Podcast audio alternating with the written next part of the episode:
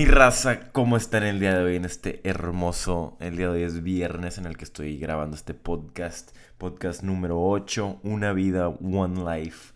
Le puse en los dos idiomas porque pues, ¿por qué no? Una vida nada más. Eh, famoso dicho, ¿no?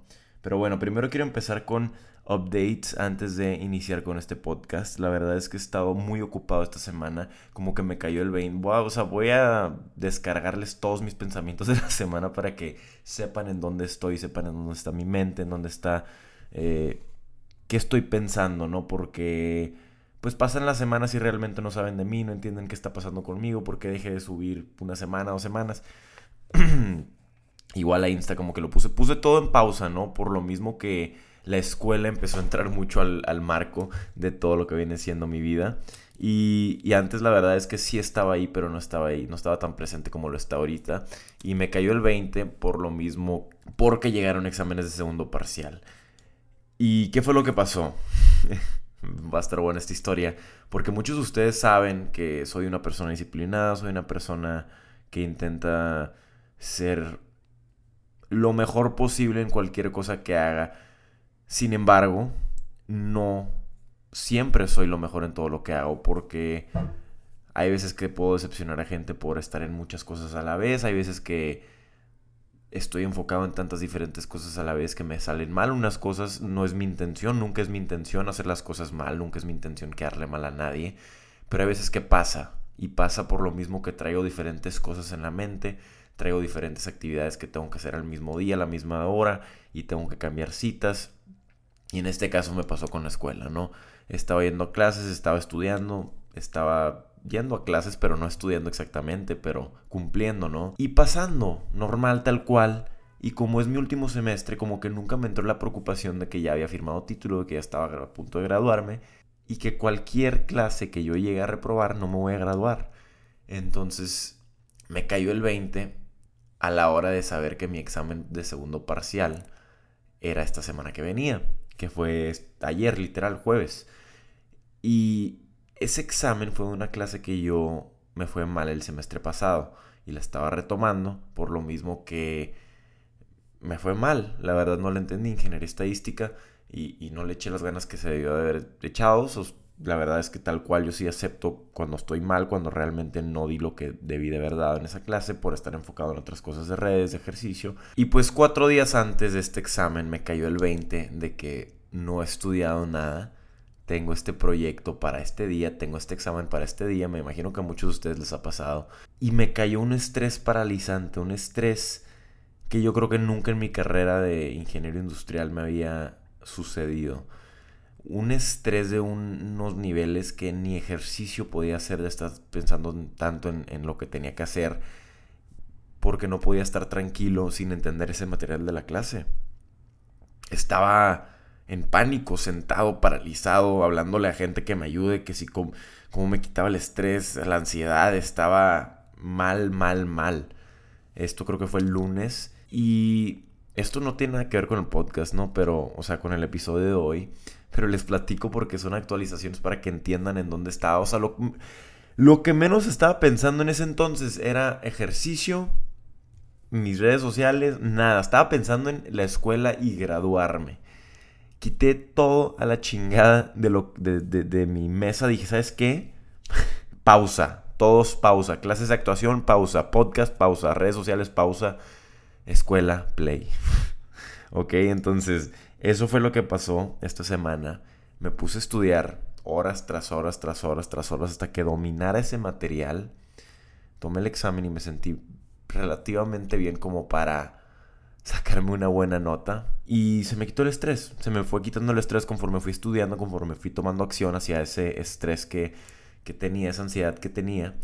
Y fui resolviendo los temas. Claro, la culpa de mi estrés es el no tomar acción y el estar buscando alternativas para no tomar ese examen, para no hacerlo por el miedo que tengo de que ya he fracasado en esa clase, ¿no?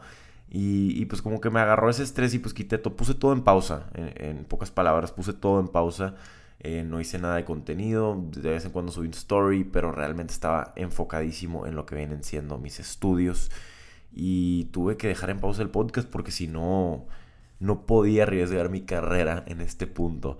Y me faltan finales, eh, gracias a Dios voy bien en todo, no me falta, según yo mis notas sí suman algo bien, también con otra clase de dinámica de sistemas como que hubo una pregunta en un examen que no me calificaron bien y me tumbó todo el examen, tuve que hablar con una profesora, profesora me una oportunidad, porque ya no estaban dando mis calificaciones como para sumar, para pasar la clase. Y yo entré en pánico ahí también. Esa fue la primera señal que me cayó de que pon en pausa todo o vas a tronar. Y la segunda fue que ahí venía el examen de estadística, de ingeniería estadística. Y, ahí fue donde dije, ¿sabes qué? Espérenme todos ahora sí. Los no negociables, sale. Las clases que estoy dando de bootcamp, ok, pues es, es, mi trabajo, tengo que hacerlo. Pero fuera de eso, voy a estar o estudiando o viendo qué voy a hacer porque no, no hay manera de que esto falle. No, voy a dar todo mi poder para que pase, ¿no? Y pues eso fue lo que pasó esta semana, ¿no? Es, esta semana, una semana muy estresante, yo creo que de las más estresantes que he tenido en mi vida o en mucho tiempo. Y pues bueno, eh, cambiando de tema, antes de empezar ahora sí.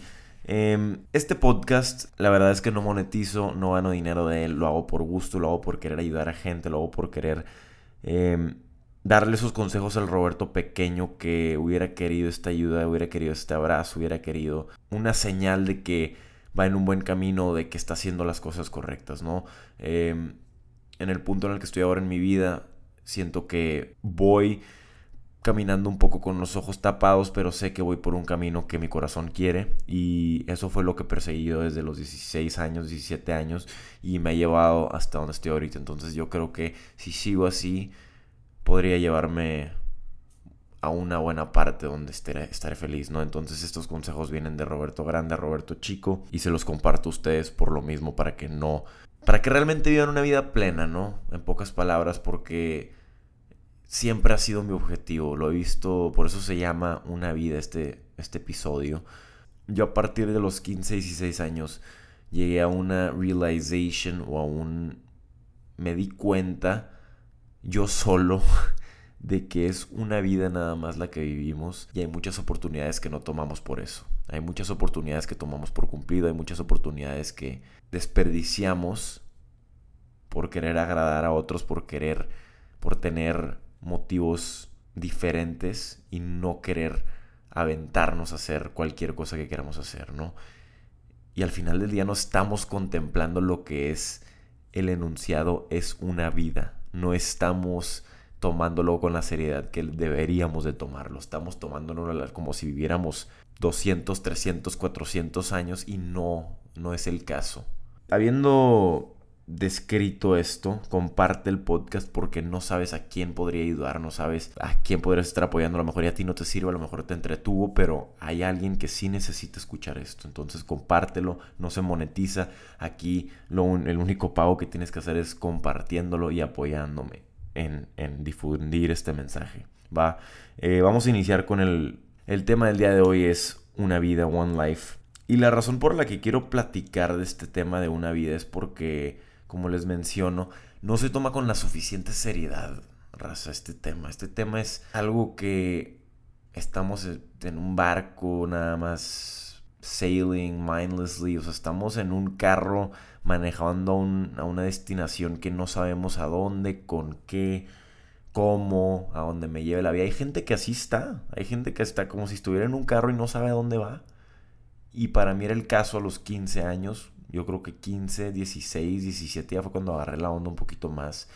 Yo a mis 14, 15 años, la verdad es que mi mentalidad era de que, ¿sabes qué? Que pase lo que tenga que pasar, que las oportunidades caigan por sí mismas, voy a conocer a gente, de ahí va a salir una oportunidad. Y yo no tenía una, o sea, tenía una mentalidad más de merecedor y de esperar a que algo me caiga enfrente de mis pies cuando no, yo no entiendo cuál es la, el razonamiento detrás de eso, ¿no? Para mí se me hacía fácil pensar eso y realmente vivir la vida, vivir la vida relajado, vivir la vida sin estreses, vivir la vida de una manera que entre comillas disfrutara, pero eso no es disfrutar, eso no es vivir una vida plena, en mi opinión. Y fue cuando, antes de empezar a redes, muchas de esas experiencias son en base a lo que yo he hecho, entonces ténganme paciencia. antes de que empezara en redes fue uno de los puntos de inflexión que yo tuve. Llegó un punto de tanto estrés, tanta ansiedad de vivir una vida tan normal, tan igual a los demás, que dije, ¿para qué estoy viviendo? ¿Por qué estoy aquí? ¿Hay algo más? ¿O esto es todo? 17 años, entro escuela 24 años, universidad, termino, me gradúo, trabajo toda mi vida en un cubículo y luego qué? ¿Esto es? ¿O hay más? ¿Y ellos qué? ¿Los que están en la tele qué? ¿Ellos qué tipo de vida tienen? ¿O los que viajan qué tipo de vida tienen? ¿Cómo le hacen ellos? Y ahí fue como que mi... Solito empecé a hacer cuentas y empecé, dije, esto, esto no suma a lo que yo quiero. Yo no busco una vida en un cubículo.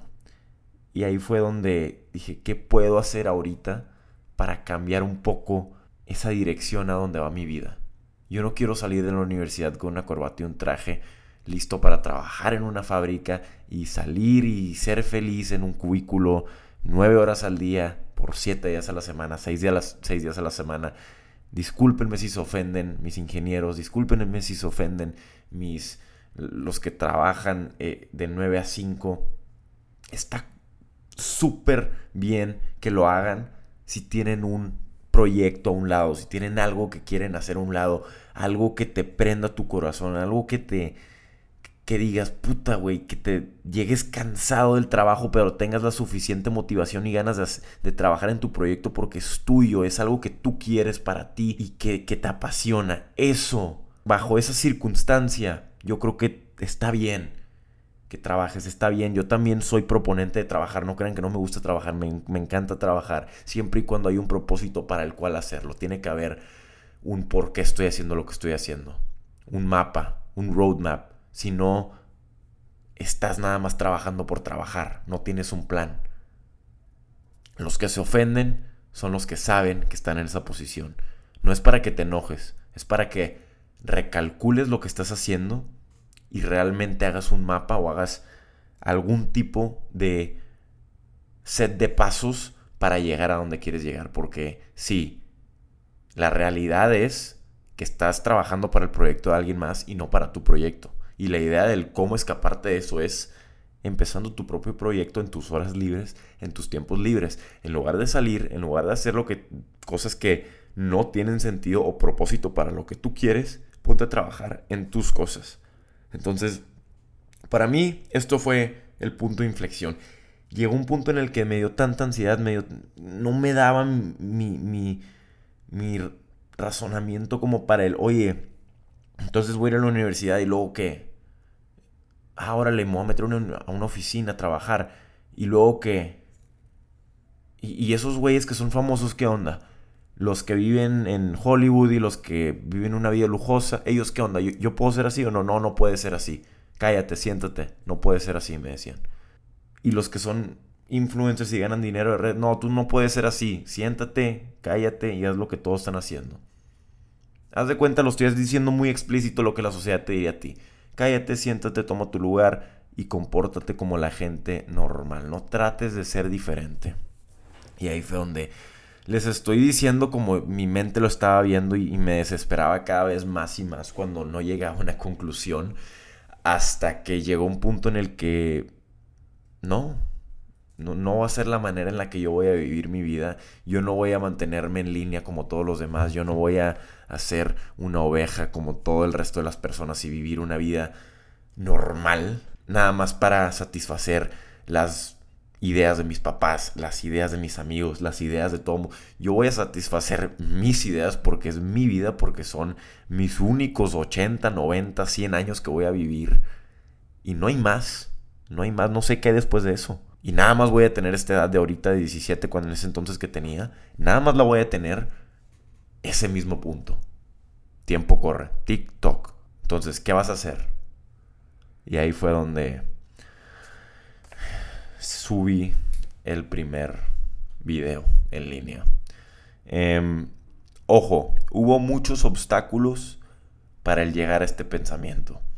Hubo muchas salidas al antro, mucho desperdicio de tiempo, muchas críticas, muchas experiencias las cuales me hicieron razonar esto. Yo te hago razonar esto para que lo veas desde esta perspectiva de una vez. Para que no tengas que pasar por todo lo que yo pasé y tengas que darte cuenta tarde de que nada más vives una vida y si no haces lo que quieres hacer en esta vida, si no vas por lo que quieres, si no trabajas hacia lo que quieres, vas a trabajar para alguien más para hacer sus sueños realidad y sus proyectos realidad. Entonces, eso es la realidad. No hay manera de escaparte a menos que empieces temprano, a menos que empieces ya. Uno de mis obstáculos más grandes para mí fue el romper esos tabús, romper esas visiones de lo que mis familiares, mis amigos, la gente cercana a mí tenía de mí, el Roberto calmado, el Roberto buena onda, feliz, que se comporta y nunca alza la voz y nunca dice nada fuera de lo normal, ¿no? Una persona en línea. Eso fue lo, que más me costó trabajo. Y yo creo que a mucha gente le costará trabajo, ¿no? Porque aquí lo que quiero darte a entender es que la gente a tu alrededor tiene una idea de ti, tiene un personaje que ellos ven en sus cabezas de ti que se comporta de cierta manera. Y tú una vez que le quitas uno de esos patrones a tu persona, distorsionas todo lo que es la realidad para ellos en sus ojos. Y te empiezan a ver de una manera muy diferente y al principio no les va a gustar. No les va a gustar ese cambio y, ese fue un obstáculo para mí, tanto desde mi perspectiva del querer cambiar yo para los demás, porque no quería causar esas olas de cambio hacia los demás y yo no quería que ellos me vieran mal o me criticaran de lo que estoy haciendo, pero era inevitable. Era inevitable porque si no quieres ser nada y no quieres hacer nada en esta vida, compórtate, siéntate, cállate y no digas nada. En base a esto, Mm, otro de mis obstáculos que realmente me costó mucho trabajo fue el tomar acción. Procrastinaba mucho, todavía procrastino mucho y me gustaba mucho planear, planear, planear y nunca tomar acción. Eso es algo que he visto que le pasa a mucha gente y me pasaba también. Pero aquí la idea es empezar con el pie izquierdo, no importa si te va mal, no importa con lo que tengas, empieza con lo que tienes, empieza ya. Empieza rápido, fracasa rápido poco a poco vas a ir aprendiendo conforme vas avanzando. Es el mismo dicho que dicen de los empresarios, se tiran de una montaña y arman un avión conforme van cayendo. Es para todo. Puedes planear lo que tú quieras, pero si nunca ejecutas no sirve de nada. Y pues bueno, yo en base a esto logré aventarme a hacer lo que quería hacer. Y ojo con esto, yo me mantuve constante por medio de este mismo pensamiento de es una vida, es nada más una oportunidad. Si empiezas y te regresas y empiezas a hacer otra vez lo que la sociedad espera de ti, que te comportes como un buen chavito, chavita, ahí te va a ir peor, ahí te va a remorder más la conciencia. Una vez que empiezas ya no puedes detenerte, ya no puedes voltear para atrás ni para los lados, ahí ya es, ya empezaste con tu camino les voy a leer este quote de Theodore Roosevelt que a mí me ha ayudado muchísimo y, ha sido una de mis inspiraciones a lo largo de mi camino de estos años, ¿no? Y dice así, no es el crítico quien cuenta, ni el que señala con el dedo al hombre fuerte cuando tropieza, o el que indica en qué cuestiones quien hace las cosas podría haberlas hecho mejor. El mérito recae exclusivamente en el hombre que se halla en la arena, aquel cuyo rostro está manchado de polvo, sudor, sangre, el que lucha con valentía, el que se equivoca y falla golpe tras golpe, porque no hay esfuerzo sin error y sin limitaciones. El que cuenta es el que de hecho lucha por llevar a cabo las acciones, el que conoce los grandes entusiasmos, las grandes devociones, el que agota sus fuerzas en defensa de una causa noble, el que si tiene suerte, saborea el triunfo de los grandes logros, y si no la tiene y falla, fracasa, al menos atreviéndose al mayor riesgo, de modo que nunca ocupará el lugar reservado para esas almas frías y tímidas que ignoran tanto la victoria como la derrota. Digiérelo, repítela, escúchala, piénsala. Este quote me cambió la vida, me cambió la manera en la que yo veo las cosas, por el hecho de que es tan real, pero mucha gente no, no lo habla porque saben que no es su caso, saben que no están, o tratan de relacionarlo a su caso, pero saben que no es su caso, saben que no están dispuestos a alzar la voz, a hacer algo que voltee cabezas. Y pues bueno, quiero terminar este podcast eh, con una reflexión el día de hoy.